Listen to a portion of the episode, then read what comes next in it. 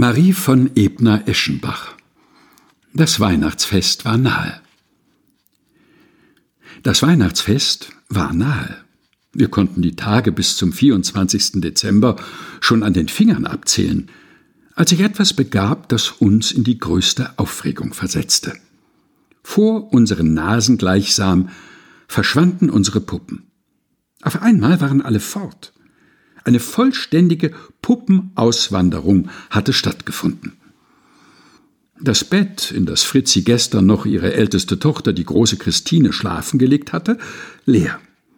Die Angehörigen Christinens hinweggefegt, als ob sie nie dagewesen wären.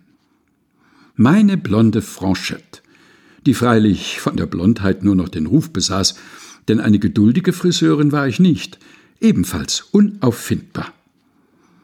Wir kramten vergeblich nach ihr in unseren Laden, durchforschten alle Schränke und Winkel. Wir liefen ins Kinderzimmer und klagten die armen kleinen Brüder des Raubes unserer Puppen an, dass wir auch im vorigen Jahre kurze Zeit vor Weihnachten denselben Jammer erlebt und dann unter dem Christbaum ebenso viele Puppen, als wir vermisst hatten, mit glänzend lackierten Gesichtern, reichem Gelock und schön gekleidet sitzen sahen, fiel uns nicht ein. Wir waren dumme Kinder. Ich glaube nicht, dass es heutzutage noch so dumme Kinder gibt. Pepinka, ärgerlich über die Nachgrabungen, die wir nun auch in dem von ihr beherrschten Reiche zu unternehmen begannen, ließ sich zu einem unvorsichtigen Worte hinreißen. Geht, geht und sucht eure Puppen dort, wo sie sind. Weißt du, wo sie sind? Ja, ja, komm, du weißt es. Wo sind sie? Wir ließen nicht nach gaben ihr keine Ruhe, bis sie endlich, um uns loszuwerden, sagte, die kleine Greislerin hat sie gestohlen. Grad ist sie mit der Christine über die Gasse gelaufen. Gestohlen also. Unsere Kinder gestohlen. Durch die kleine Greislerin. Oh, das leuchtete uns ein. Der konnte man alles Schlechte zutrauen. Ihre Mutter hatte einen Laden, gerade unter einem der Fenster des Kinderzimmers. Wir kauften dort die Glas- und Steinkugeln, mit denen wir eine Art Kriegsspiel spielten. Von der Mutter erhielten wir immer fünf Stück für einen Kreuzer, von der Tochter nur drei. Genügte das nicht, um uns ein Licht aufzustecken über das ganze Wesen dieser Person? Sie, natürlich war die Puppenentführerin. Sie lief herum mit der Christine. An ihr musste Rache genommen werden. Es musste. Ich war Feuer und Flamme dafür, und es gelang mir, meine Schwester davon zu überzeugen. Auch die sanfteste Mutter kann grausam werden, wenn es Kindesraub zu bestrafen gilt. Am liebsten würden wir die Missetäterin durchgeprügelt haben. Woher aber die Gelegenheit dazu nehmen? Sie bei der Frau Greislerin verklagen? Ach, die tut ihr nichts. Die fürchtet sich selbst vor ihr. Was also soll geschehen? Was für ein Gesicht soll unsere Rache haben? Ein schwarzes machten wir endlich aus. Es war beschlossen, was der Diebin geschehen soll.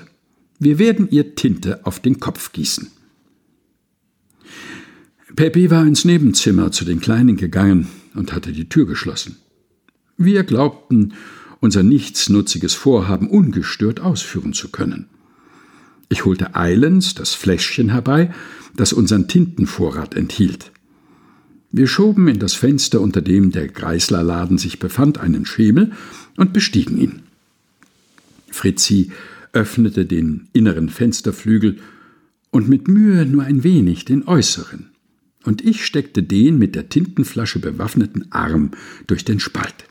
Und jetzt hinunter mit dem Guss, hinunter auf die Greislerin die natürlich nichts Besseres zu tun hat, als dazustehen und ihm ihr schuldiges Haupt darzubieten.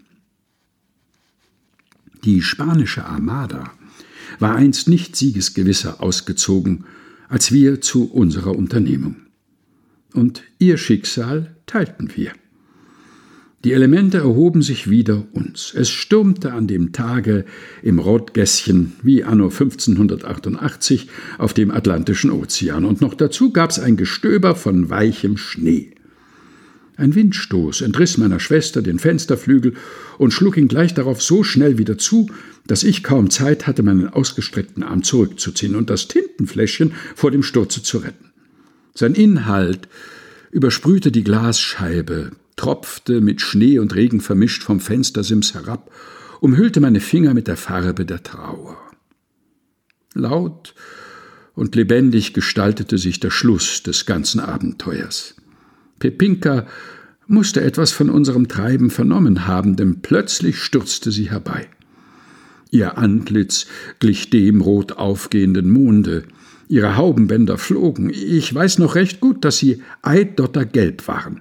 Ihr Verdonnerten, rief sie. Erstes Maria und Josef, Fenster aufreißen mitten im Winter. Was fällt euch ein, ihr, ihr? Der Rest sei Schweigen mögen die Ehrentitel, mit denen sie uns ausgestattet, der Vergessenheit anheimfallen. Sie bildeten eine relativ milde Einleitung zu dem in prophetischem Tone ausgesprochenen Worten Ihr könnt euch freuen, gleich wird die Polizei über euch kommen.